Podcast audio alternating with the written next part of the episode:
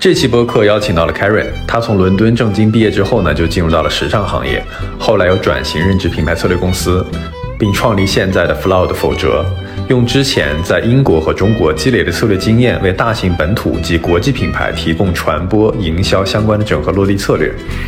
像阿里、LV、vivo、OPPO 都是他们的客户。同时，他身上有很多特别的点，比如说他吃素食坚持了很多年。呃，闲下来呢，又喜欢打拳击和网球。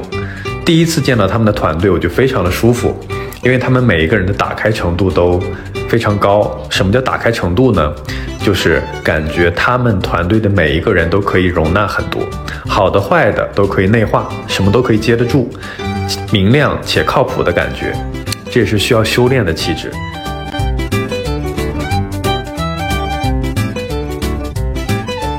Hello，大家好，欢迎收听新一期的品牌听海。今天我们邀请到了我们的好朋友 Karen，然后跟大家打个招呼吧。Hello，品牌听海的观众，大家好，我是 Karen。嗯，应该叫听众，对，听众，对我们是一档音频节目。是的，是的。啊，然后这一次呢，也比较特殊，是第二次在线下面对面录制，然后是在杭州的一个朋友的茶馆，啊，叫茶小健。是。嗯，他未来要打造成一个这个杭州的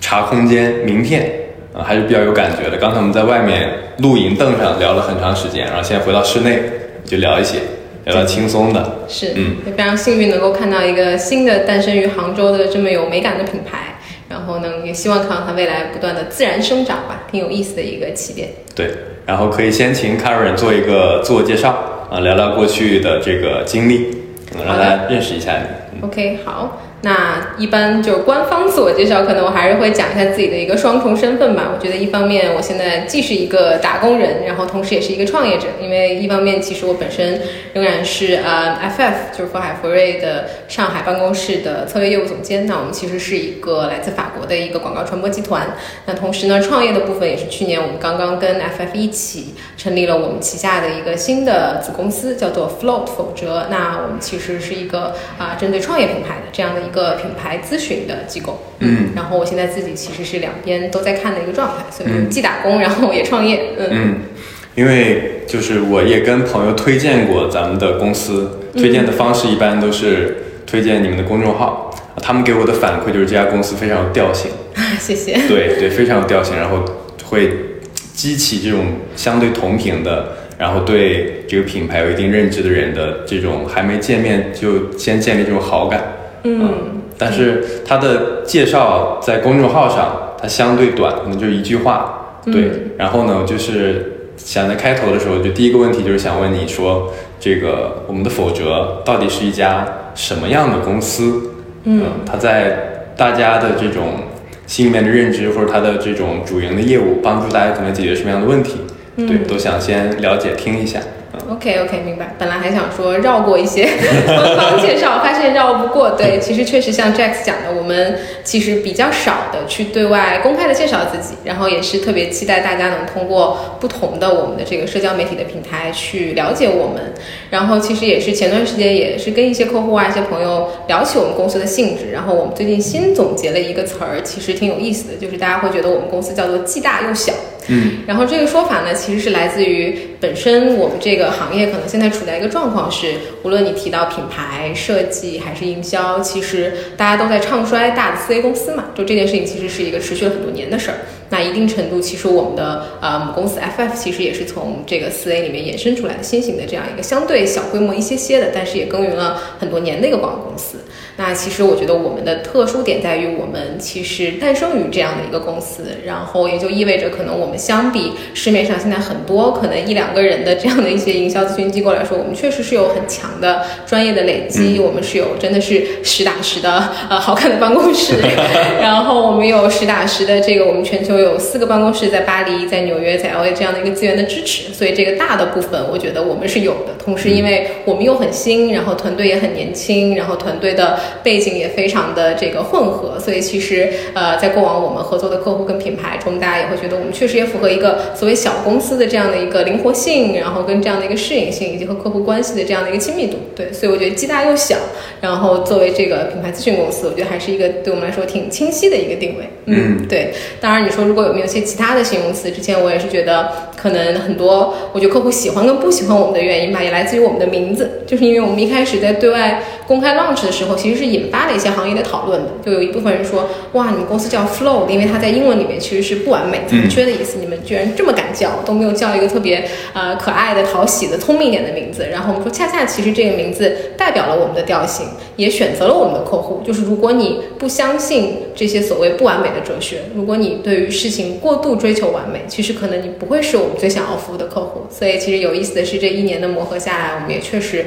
逐渐找到了我们最想要做的跟擅长做的事情。对，所以这种比较叛逆、比较逆势而为，然后逆流而上的性格，其实也渗透在我们公司的方方面面吧。嗯，对，很有意思，很有意思。哎，那你当时是有一个什么样的契机会选择加入这家公司的呢？嗯，其实我觉得不能用“加入”这个词儿，因为其实本身 Flow 至于我和 FF 来说，其实是我们共同创业的一个结果。那其实这个过程中，实话实说，它不是一个深思熟虑的一个商业的选择，它其实真的发生在像我们今天在茶空间一样。其实当时是我跟我的另外一位合伙人，也是我们 FF 的创始人之一黄老师，我们在深圳的一个两个提案的间歇，我们坐在 Arabica，我记得非常清楚，那个百分号咖啡里面，然后当时灵光乍现，然后黄老师说：“开始我们开一家公司吧。”甚至当时没有论证说我们要开一家什么样的公司，然后我说可以啊，想想呗。然后这个事儿真的就成了。对，其实还真的是一个非常机缘巧合的一个事情。对，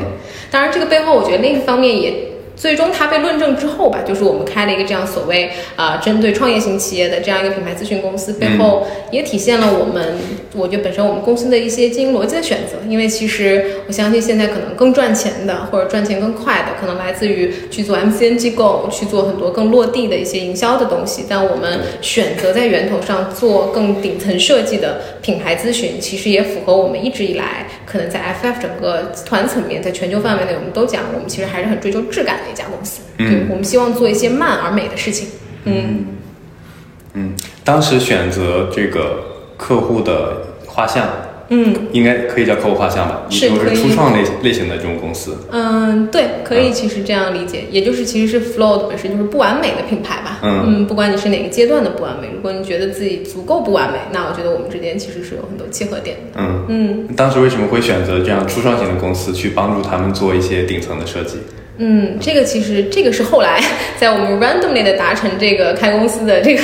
决定先是感性的冲动，对，后来也确实论证了。我觉得里面有很多考量，当然因为首先从商业上，它毕竟是从公司长出来的一个新公司，我们在业务上肯定不能有竞争关系。所以因为 FF 本身可能我们虽然说没有那么大的规模，但本身我们服务的客户类型啊，还都是相对比较成熟的一些奢侈品、时尚品牌，然后一些科技品类等等。所以其实我们是想说复制这方面的能力，但是拿它去赋能一些。更需要的就是，或者是以前可能不太能够去呃愿意用，或者认为自己可能用不起、不会用 agency 的这样的小品牌，我们觉得这个是我们的一个情怀，我们想做的事儿。所以其实基于这个，然后我们就觉得那小品牌需要什么？他们需要的可能不是说一次砸多少多少钱去拍一个制作精美的广告片儿，他可能需要的不只是啊一套所谓呃所谓的节日营销、整合营销，他需要的是更源头上。当他今天想做一份事业的时候，当他需要来自品牌顶层设计的帮助的时候，那我们其实是这样的一个选择。嗯，明白。因为我跟咱们公司的同事也平时沟通很很多嘛，就觉得这家公司的人是非常打开自己的。嗯嗯，聊到人呢，我就我会有一个思考，就是过去我一直在互联网公司，嗯，然后当时呢，我就喜欢两种人，两类型的人，就是他们的背景是两类型的人。第一种类型是他们之前在快消品行业，嗯，有过一些沉淀，嗯。第二种呢，就是他们在这种策略咨询的公司机构工作过，嗯。为什么选喜欢快消品？是原因是他们有很强的落地能力，是的，就他们会跟用户去频繁的接触，嗯，他们迭代，然后去落地非常多的事情。做业务很强，嗯，然后咨询公司做策略的人，他的顶层设计能力，他可以看得更宏观、更全面，嗯，这这两类型的人我特别欣赏，嗯，所以我下一个问题就是想问你说，咱们公司的这种人才的标准是什么样的？就是你比较喜欢什么类型的人加入到你的团队，加入到你的公司？嗯，这个是要我们要聊论证过的，还是没有论证过的？都可以，先聊聊论证过的。明白，挺有意思。我觉得你的这个观察其实很准确，然后也非常符合我们以前跟一些尤其是快销类大厂的客户打交道的这个这个感受，确实是这样。其实我觉得这边有一个很有意思的，我经常会跟就是包括客户跟朋友分享的一个一个微小的概念的区别，就是因为我们其实本身客观定位自己会是品牌咨询，那它其实经常会跟两类公司混淆，就是一类可能是管理咨询。那一类可能是类似于像我们母公司，其实现在去年刮了一阵风啊，就是很多所谓的广告公司转型做创意咨询，是的，所以其实管理咨询。品牌咨询跟创意咨询其实是三类不同的公司，这样对。然后这个有意思的点呢，其实因为我们也非常关注跟了解，一定程度像 McKinsey 啊、BCG 这样的可能一些大的管理咨询公司，他们其实对人才的要求是非常强调所谓我们叫产业深度的，就是可能你今天是医疗组，那你可能需要在医疗领域有非常强的这个行业实践经验或者是一个学历背景。但我们其实相较于这类公司来说，因为我们解决的问题不一样，他们可能解决的是对内的本身商业模式、管理架构等等的问题，但我们解决的是对外的，你的品牌策略、你的品牌形象、你的品牌露出的问题。所以，其实在这个维度上，与其说我们更喜欢行业深度的人，我们其实可能更喜欢有行业广度的人，就是你其实是要对不同的行业有理解、有体验，然后在这个过程中能够有一些碰撞的视角的。就像其实可能很多客户，比如说我们会服务一些 fashion 品牌，那他找到我们不是因为我们做了很多 fashion 品牌，而是在这个基础上，我们既做 fashion 也做快销，他会觉得我们既能拉得上去，也能落得下来。所以其实这种碰撞的视角是我们的价值。所以广度是一个你的经历跟视野的广度，是我们很看重的。相较于管理咨询来说，那相较于创意咨询来说，其实就像刚刚有分享到，可能对母公司来说，我们更多时候是帮大客户，比如说拍一条片儿，做一个节日营销，做一个新品的 launch。那这个时候其实你要很善于把握一些。时下的变量就是什么流行，对吧？当下的热点是什么？你要能很快去迎合。但我们其实从品牌咨询解决的问题，它相对长远一些，就是你的一套品牌策略、你的工具的诞生、你的设计、你的顶层的东西，它一定程度至少要能适用于我们不说十年，可能三到五年或者是一到两年，它是一个相对长周期的事情。那这个时候我们就会要求我们的团队，你当然要知道时下在发生什么，但同时你要能把握一些本质的东西，把握定量，这个东西才能帮助品牌去穿越周期。所以其实可能总结刚刚讲的两点，就是一个是相较于管理咨询，我们更看重广度；相较于创意咨询，我们更看重你去抓定量的能力。对，所以这可能是一个论证过的答案吧。对，也是我们比较坚持。那如果说非论证过的答案，就是从我自己搭建这个团队的喜好来说，其实我一直以来都秉持三个原则，可能一个是，首先你得是一个热爱生活的人。就你得对吃喝玩乐，这个很重要。对吃喝玩乐有非常强烈的兴趣，对，所以就是为什么今天我们在这个新的茶空间的品牌，我们大家都非常有兴趣的去探索，因为我们觉得它是一个新的生活的面向。那第二就是你可能得既能啊深刻又能肤浅，应该说既能肤浅又能深刻，就是你要对美的事物，你要对美好的东西有很强的敏感性。但同时，可能你要能够思考这个背后为什么它能创造这样的美好，因为我觉得品牌很多时候在生活里是扮演这个角色的。对，那支撑你去可能在这个深刻的维度进行一些思考和方案的输出的前提，可能我非常看重本身你的教育背景是不是基础学科。就是因为我们说这个行业有很多人，可能你是学广告的，你是学营销的，甚至你是学整合营销与什么设计，就是有一些非常我们讲好用的学科，但其实可能真的在品牌咨询这个行业，它其实并不见得非常吃香。我们很看重最好你是学哲学、学社会学、学人类学等等，它更能把握一些更本质的东西。对，所以这可能是我自己，我我对外会讲，但也是在可能每次招人的这个过程中在践行的几个不成文的标准。嗯，对。哦，是基础学科。对对对，一级学科吧，可能叫越一级越好。对，然后物理、数学，然后可能文学。如果艺术呢？艺术也是，我们也会把它理解为基础学。就如果你是学类似可能啊，艺术与什么商业化或者什么那个什么时时尚管理，它可能不太算一级了。当然，我们也 appreciate 欣赏这样子的经历。嗯。但如果你真的是学更，比如说艺术史，那我觉得其实非常好。嗯，明白。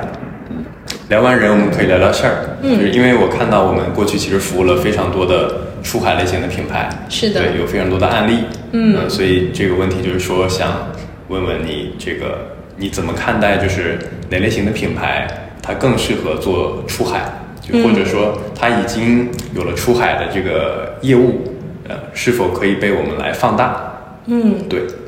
对这个问题，其实我觉得特别，它是一个非常非常经典的问题。嗯然后可能提到案例，确实我觉得有意思的是从母公司开始，因为我现在一方面还在看那边的业务，然后到我们 Float 本身这一年多的一个探索，其实我们服务出海的客户分三个层次，就是首先我们还是会服务像 OPPO、vivo 这种。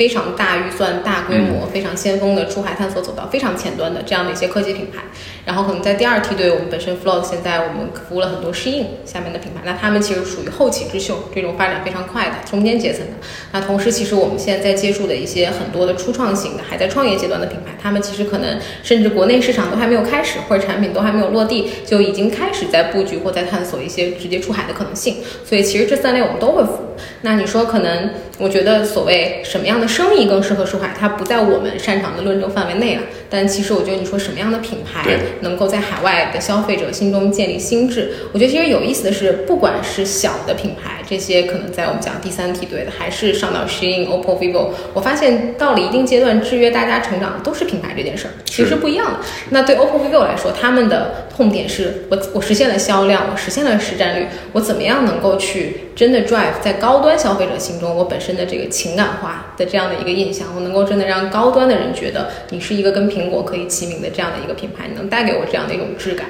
其实这个是他们一直以来的挑战，我们帮他们做的很多体育营销也好，产品营销也好，都在解决这个问题。那对于适应来说，其实恰恰也是，就像这两年大家会看到对他们的很多讨论。那一方面，他们其实非常希望主品牌能够在这样一个整合供应链的基础上，建立更多的所谓啊、人文向的社会责任的输出。然后同时，可能他们下面在各个品类里孵化的子品牌，也希望能够摆脱我们只是一个类似 Zara 的这样一个没有什么啊、没有什么价值主张的一个只是呃上新快好看的这样一个很普通的一件衣服。他们其实也希望追求一些情感价值。然后落到最下面的这层品牌，其实很多都是一些中国的供应链转型，其实他们也是希望能够摆脱你只是一个工厂这样的概念。所以这个里面，我觉得都是品牌的挑战。而我们可能真的是服务下来、看下来，或者是跟他们真的磨合下来，我们觉得越具有越强的品牌意识的，嗯，或者说对于本身我们讲品牌质感这件事的理解越深入的，且能够去做这件事，它越早的时候，它其实是越容易去在商业上能够借势到品牌的势能的。所以我觉得品牌意识这个事儿，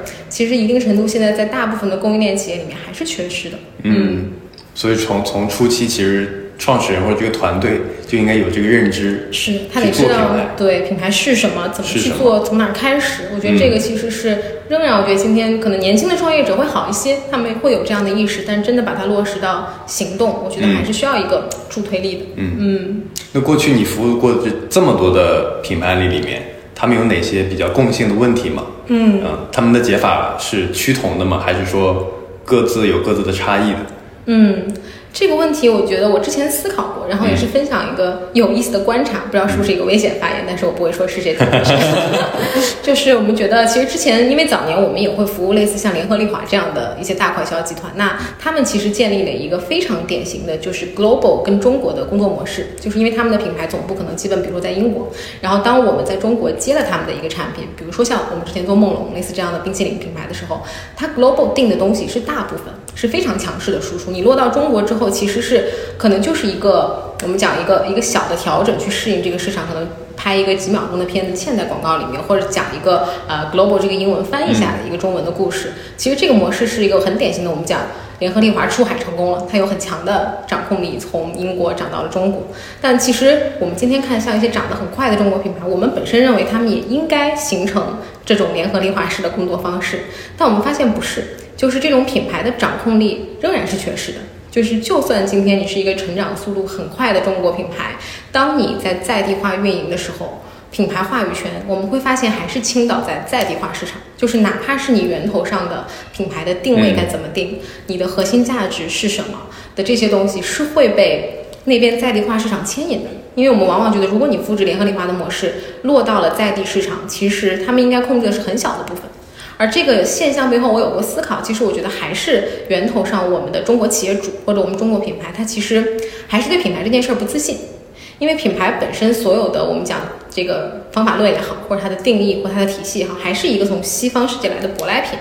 所以当今天你带着你的品牌出海的时候，怎么样能够跟在地化的团队，至少首先你工作语言得一致，你们得对品牌，至少我们前面讲意识对吧？你们得有对等的意识，在这个基础上，你能够把顶层设计的东西抓得很牢，至少是一个你在中国强总部的一个输出。那同时你要能够建立起一套工作体系、一套逻辑体系或者工具体系，能够去很好的把这些更灵活需要在地改变的东西。放到他们手上，我觉得这个是源头上可能能够解决品牌不自信，然后去实现所谓呃就是这个走强总部，然后可能灵活的在地化的这样的一个反向管理的东西。嗯，我觉得这个是可能我跟不同类型的出海品牌合作之后的一个很直观的感受，而且我希望看到更多的中国的品牌能够强势起来。嗯，这点非常关键，因为我们也在接触非常多的出海的企业，嗯嗯，他们也越来越。重视本地化的运营，嗯，会找本地化的员工，嗯，会对本地化的员工跟中国的员工之间的文化，嗯，去做融合，嗯，去做一些干预和支持。这点我觉得在品牌出海这条路上，就是关对于人，啊，它是一个共性需要被解决的问题。是的，是的，是的，对对。那就是你你你们过去这些案例里面有没有哪些品牌做成了？嗯，他们做成的这些共同点。有有吗？就他们做对了哪些事情？嗯嗯，可能我觉得从我们了解的深度跟这个手把手陪伴起来的这样的一个过程来说，我觉得我觉得适应做的是好，可能大家都比较好奇适应为什么做得好。那可能我觉得首先第一方面，我一直为适应站台，觉得他做得好的原因是。我觉得抛开所有大家外部对他的揣测，跟一些可能公关层面知道的一些对，他就是一家挺神秘的公司，他 非常神秘。确实，为什么我们了解的可能也只是在项目操作层面的一些了解，我们也没有了解到那么那么的的深入。但我觉得适应好的是在于说，第一，我觉得它是一个非常好的一个信号。就是我我们其实后来也在广州供应链企业很多的沟通跟交流中，我觉得适应是一个非常好的信号，是让这些企业看到了希望。我觉得这是它在产业里面的一个好的角色。感觉供应链企业对它看供应链企业都会以适应为标杆，或者会都会以适应为一个它可以走的路的参照，都会觉得我们我们也许现在还是一个代工厂，也许我们现在还是一个作坊，但是我们其实是有机会成为一个自己的品牌的。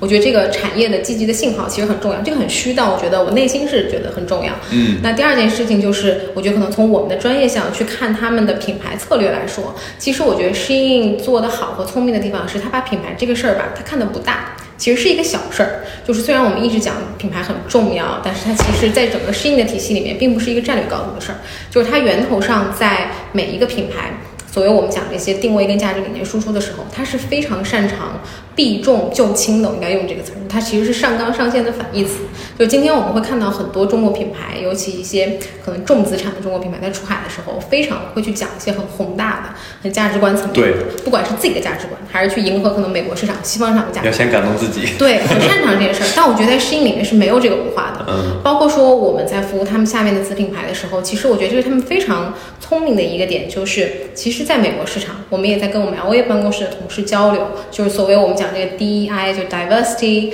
equality 跟 inclusion 整个的这样的一些人文主义的声音非常的就是洪亮，然后呢，你你容易踩着这个风上去，你也很容易犯错。但对于适应来说，其实我觉得它各种品类，包括我们做他们运动品类，包括我们去做他们的可能内衣品类，他们完全可以去讲这样的一些吸引人的故事，去可能迎合美国 DTC 的这样的一个风潮。但他们完全没有，反而他们在整个品牌策略的制定上是非常为消费者减压的，就是不见得今天我做内衣，可能我就要像内外一样去输出一套女性主义的东西，不见得我今天做运动服，我就要去啊把各种身材、肤色什么的东西拿出来去讲，反而是输出一种可能相对轻松的、带有生活感的情绪价值。我觉得这个是符合他们本身大的一个策略方向，同时也是在他们在细分品类里面去做更有质感的耕耘的时候的一个很聪明的选择。我觉得这个是值得很多品牌借鉴，就不见得做品牌就要做的很宏大、很洪亮、很重，就是所谓轻操作，然后把这个东西用一种很轻量级的方式去去去输出，其实是一个很好的一个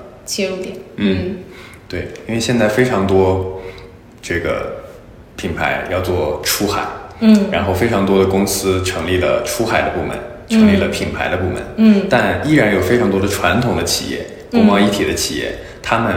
貌似不太重视品牌，可能是因为这个他们的企业属性相对传统，另一个他们可能并没有尝到建立品牌这件事情的这个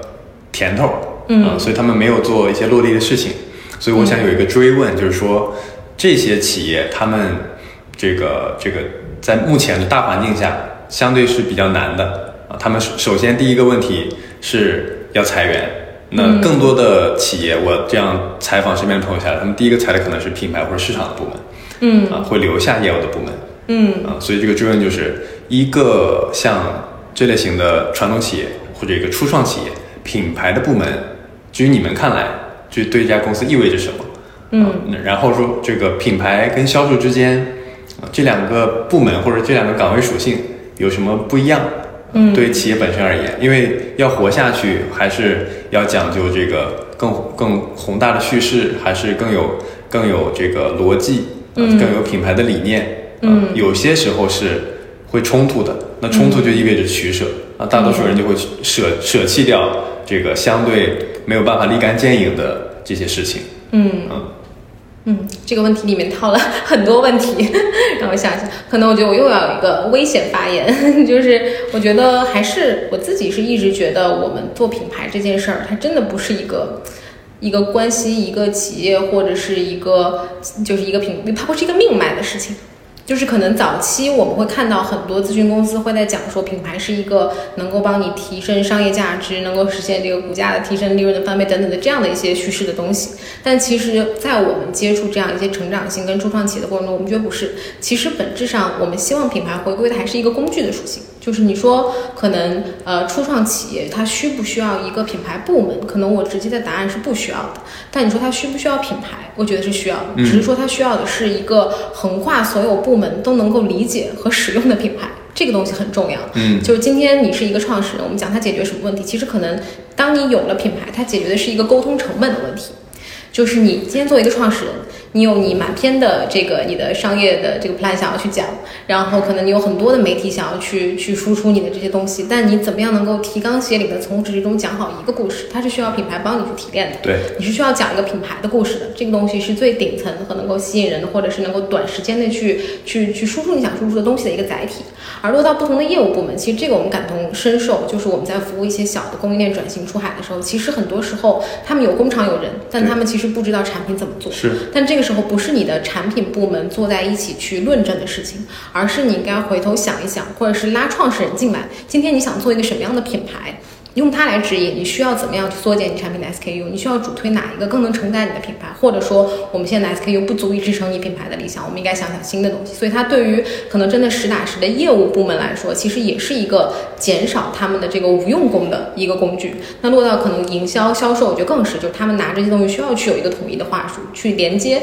他创始人想讲的东西，去连接他的本身论证过的产品力，去连接所有他想去连接的东西。所以它也是一个很高效沟通的工具。所以我们对外一直都会去。给创始人减压，就品牌重要。然后，但是他肯定，你现在需要一个 CMO 吗？尽量找吧，很难。你需要你所谓的公关、市场，然后营销等等这样一个组合性的一个 branding 的团队吗？不见得。但是你确实需要把品牌这件事儿拎起来。如果你们自己有一个人能做，没问题，可以去做。它就是一个工具。嗯，对，它可以找到 float。哎，这个对，希望可以。对，是的，对。然后，嗯，因为最近一直在跟这个身边就是九零后创业者接触，嗯然后他们现在一直在就是在寻求一个平衡，这个平衡就是在产品和放大产品之间平衡，就继续钻研他们的产品，还是把他们已经有的这个既定的版本的产品去放大。嗯所以衍生出来一个问题就是，这个在你看来，是产品更重要，还是营销品牌营销更重要？嗯啊，这也是一个 经典的灵魂拷问。我觉得我自己对这个问题的答案，在不同阶段被不同人问的时候会有变。化对，其实我觉得早年，啊，也不能早年，一年前吧，我觉得刚刚成立这个公司的时候，我还是秉持着我对这个品牌的力量的笃信，可能我会直接告诉你，我觉得品牌是排第一的，是非常重要的。但其实经过这一年的很多磨合，跟包括我们跟很多这样的创业者去沟通的过程中，我们觉得产品还是一个不可撼动的东西，它其实是非常重要的。前提是因为今天在中国想做一款产品太容易了，就是我们强大的供应链让创业这件事情变成了一个非常普及的快餐，就是你有想法，它马上有很多人可以帮你无成本的实现。我觉得这是一个很危险的事情，以至于我们现在会非常审慎的看待。这样的一些可能认为自己产品很强，而实际没有那么强的这样的一些创业者。但同时，我觉得当我们把这个东西放大的时候，其实一定程度，我觉得它会让我们对于可能品牌的这个角色有新的理解。就是，嗯，我觉得很多时候你不能把产品跟品牌分开看。就是可能你觉得说啊，我产品做好了，面试，然后呃，可能我我去我去做第一波推广了，这时候我品牌才存在。其实可能不是这样，就是从你产品诞生的第一天开始。就是不管它是对内的所谓的一个露出，还是对外的露出，其实如果你不主动的去输出你的品牌，去做你的品牌，它就会被做。我们讲它是一个被动的过程，就是你一旦露出，你不去强输出你想要输出的东西，别人会对你这个东西形成一个鲜艳的理解。所以我们说，为什么对于品牌的管理是要从源头上越早开始越好的？你真的应该把握自己对品牌的掌控力，从第一天和第一点开始。所以它应该，所以说回到你刚的问题，我觉得品牌跟产品现在是一个产品当然很重要，但品牌跟它是一个绝对绑定跟并行的关系。嗯，但营销我一直是唱衰的，我觉得一个好的产品，它其实品牌能够帮助它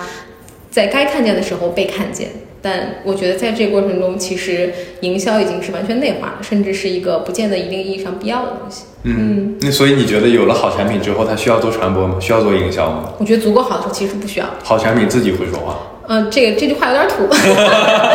但我同意，我觉得是对，因为你可能说价格呀、渠道，我觉得它都在这个产品策略的范畴内。嗯，说真的是不是需要去找 KOL 做投放？就是可能 sorry 这句话会 对一些同行不友好，但我觉得真的足够好的产品，嗯，和足够强的品牌绑定在一起的时候，不见得，嗯，或者不见得是那么大的投入吧。嗯，明白明白。我们都希望品牌方少花点钱嘛，还是 花在产品上比较重要。嗯，说的好。那你接触过这么多的品牌，接触这么多的品牌创始团队、创始人，嗯，他们有哪些共同的特质吗？就这些比较优秀的，嗯，你们合作起来非常的顺畅的，并且落地的一些结果，大家都非常的满意，并且想继续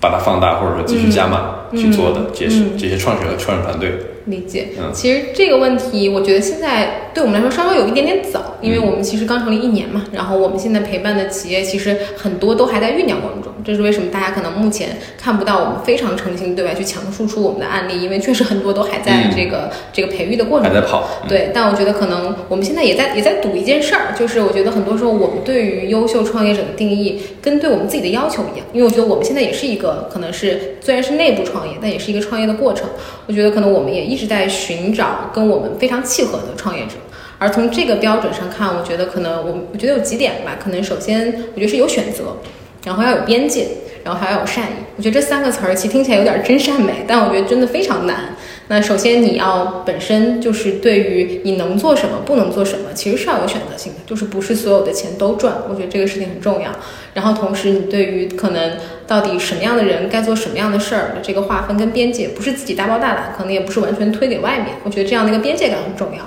然后同时你真的是要有超越于可能想要实现自己财务自由之外的，可能对于别人、对于行业、可能对于更广阔的这样的一些群体的一个善意的输出。我觉得确实这个已经非常。非常难了，然后我们也是在，当然就是可能换一种说法，很多人会觉得也不见得，对吧？你可能作为一个创业者，你更需要看重怎么最大化资源，你需要就是能赚的钱都要赚，你需要去去去看到可能变现的一些能力等等。我觉得这些可能就我觉得这是一个这是一个讨论，那我们选择站在另一边。嗯，明白。那就是有一些团队他会想想，就是王鑫说的做难而正确的事情，他会在。这个上面有选择，但是有一些团队呢，他就在选择上面相对功利，他们会做更多离前进的事情。嗯，对，这两种团队其实他们可能发心是一致的，但做着做着，他们为了生存啊，就会选择一些看起来比较容易获取到，就是在选选择上面会选择这个现实。嗯，有一些团队呢，他就相对理想啊，他可能不太会考虑生存的问题。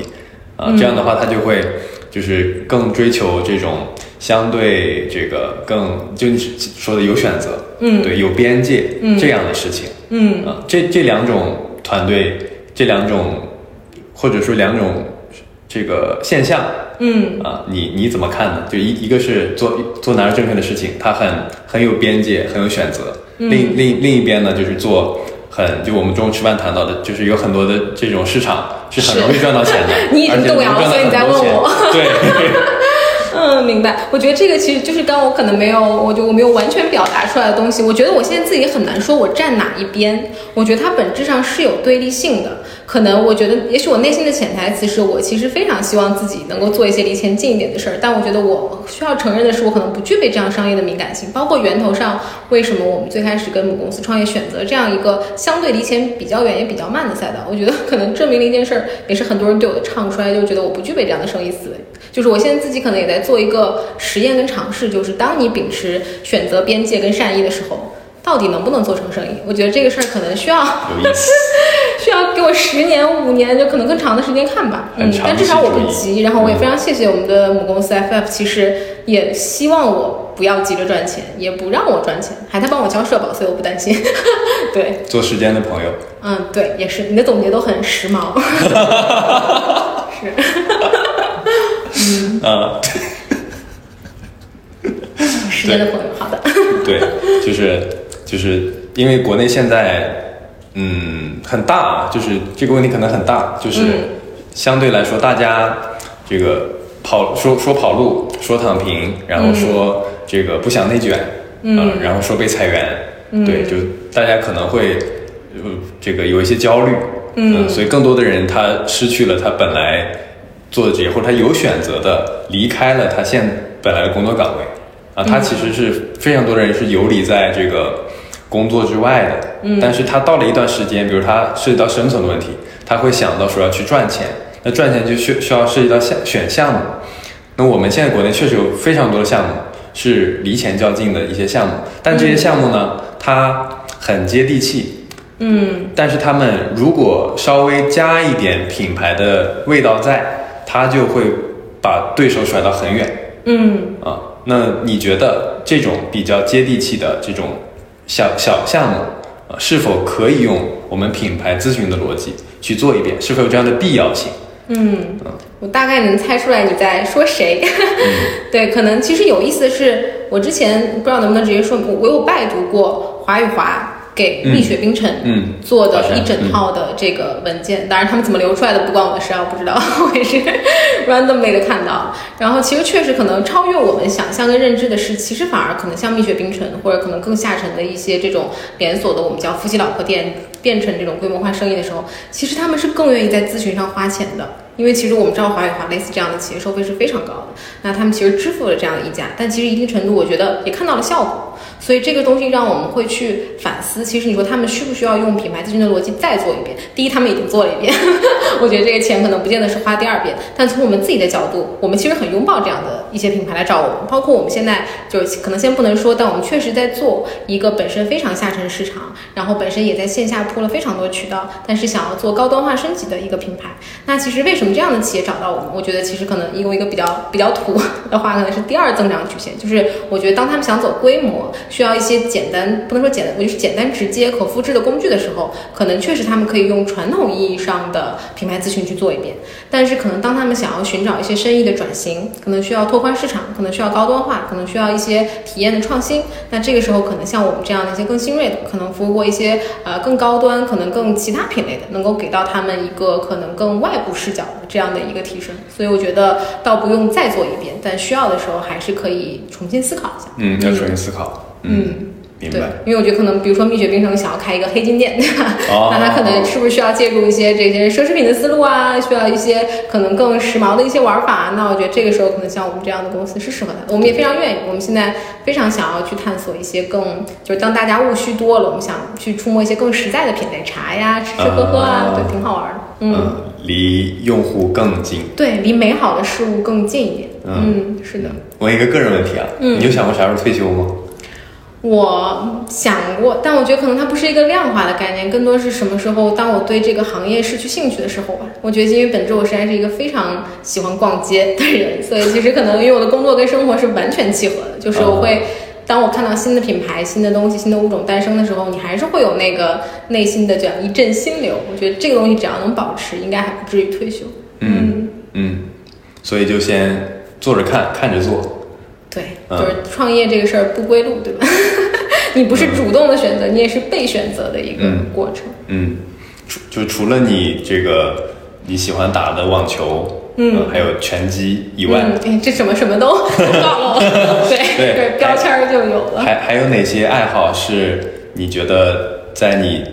不能说坚持吧，在做的这这段时间会给你一些正反馈，并且你会长期去培养的？嗯啊，这些爱好可以跟大家分享一下。我觉得不能说爱好，其实之前有想过，可能你会问类似的问题，但我觉得真的能提上正反馈的，我觉得可以就是跟大家公开的讲说，我是一个坚持很多年的 vegetarian。我觉得这对我来说是不能是爱好，但我觉得是一个有趣的尝试跟探索。探索爱好也行，我我非常愿意呃喜欢探索跟素食生活方式相关的东西。那我觉得他给的正反馈就是可能他让你更早的开始能够去正视自己的欲望，就是你知道你其实会想吃很多东西，但你有这个主观能动性去让自己只选择一部分。那我觉得这种对欲望的重视和反向管理，其实能够给很多你的生活选择上带来一个积极的反馈。就很多事情你都知道，其实放放弃不是那么难的一个东西，反而你会获得更多。嗯，这有点哲学跟禅意，但确实是我吃素的一个感受。对对，就不见得什么都要，也一样可以有挺好的一个生活状态。嗯，你你你你吃素这么多年，嗯，除了你自自身的一些体感之外，嗯，有没有一些就是衍生出来的，就是偏心流的感觉？嗯嗯。我觉得其实反应会变快，这个倒真是，就是你觉得自己因为身体很语速变快是因为吃素，我觉得是，可能语速越来越快是因为我吃的越来越素，就是从 vegetarian 可能变 vegan 等等，就是这个过程。对，有可能让我找到了一个这个因果关联性，自己就是解了这个问题。嗯，教练一拳打过来，你知道下一拳他要打哪里，直接回不过拳击也是一个对反应力的训练，是啊，对是，网球一定程度也是，我觉得相通。嗯。对，因为可能太就是比较 active，所以喜欢一些激烈的运动。嗯嗯嗯。聊到最后，我觉得其实从从你这里我们的交流中，嗯，我第一个体感就是比较表面体感是你说的一些词，我之前没有听过，真的，它很高级，但是我造的，我能 get，对，就是我因为这两天我在听梁宁的一些课程嘛，有一些互联网黑话就是他造的，嗯，对，就是。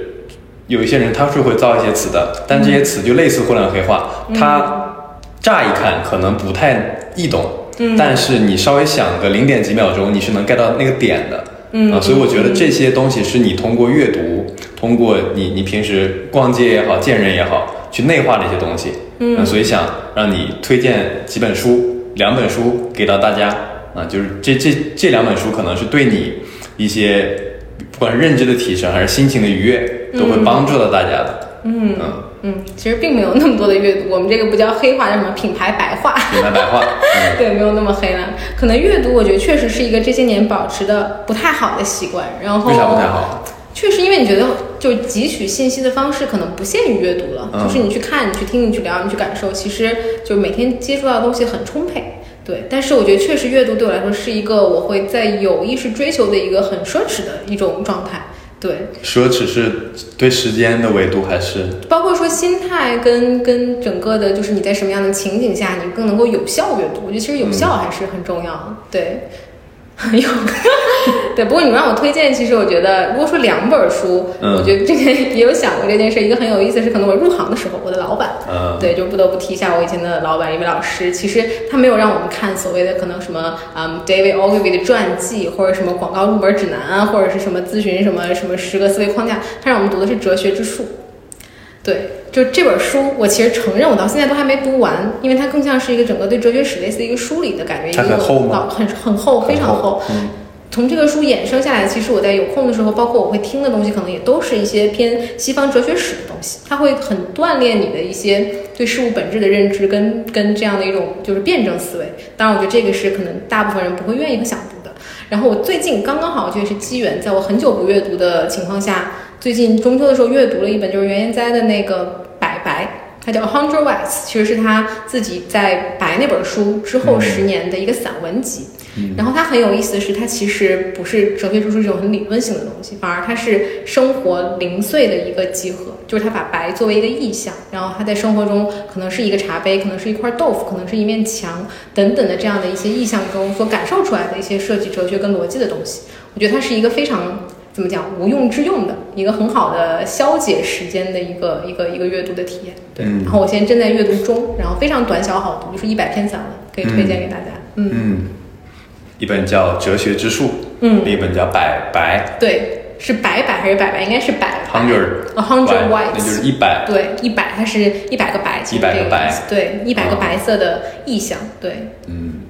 因为跟你其实认识已经有一段时间了，嗯，但这次跟你深度沟通完，其实还是跟就是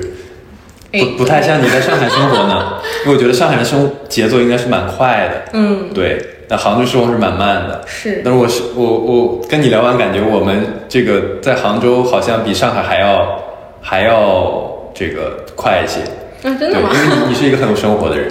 谢谢谢谢，我觉得我很我很热爱生活，对这个非常感很向往，对，很好很好。只只会工作人太无聊了。嗯，太无聊了。对，希望大家都不要只爱工作。对，嗯，对，希望大家都有好的生活。是的，是的。OK，那我们今天的播客就先录到这里。好的，感谢 Karen 今天做客我们播客。谢谢 Jack，谢谢大家。好。